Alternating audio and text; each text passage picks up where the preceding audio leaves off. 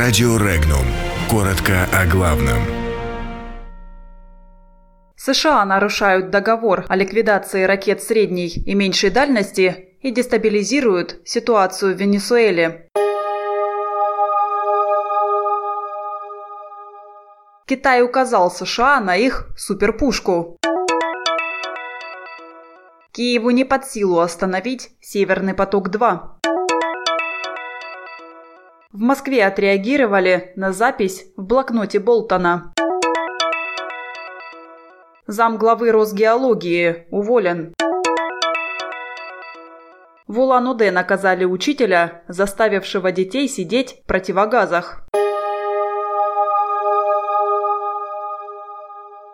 Нарушение договора о ликвидации ракет средней и меньшей дальности допущено американской стороной, считают китайские эксперты, пишет Global Times. Нарушителем является американская суперпушка, дальность которой 1610 километров. По словам китайских специалистов, это на самом деле баллистическая ракета средней дальности, подпадающая под действие договора, а название «суперпушка» всего лишь прикрытие. Новшество – аналог ракеты DF-26, разработанной в Китае.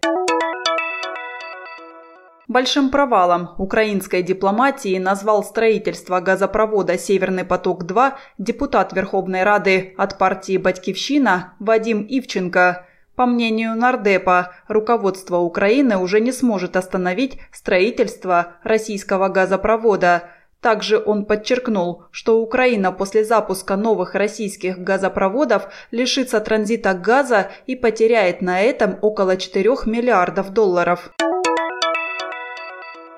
Дестабилизация ситуации в Венесуэле осуществляется с территории Колумбии. Об этом заявила официальный представитель МИД России Мария Захарова, комментируя запись в блокноте помощника президента США по нацбезопасности Джона Болтона об отправке в Колумбию солдат.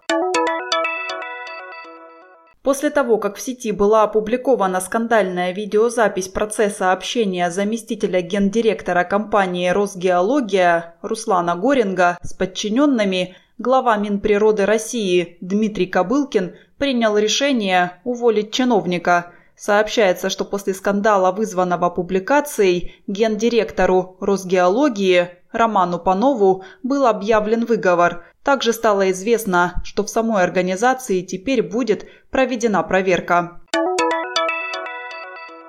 Учитель по основам безопасности жизнедеятельности в школе номер 58 в Улан-Удэ, заставивший учеников 7 класса весь урок сидеть в противогазах за опоздание на занятия, получил выговор. Ранее по вопросу нарушения прав детей к детскому омбудсмену обратились родители семиклассников. Подробности читайте на сайте Regnum.ru.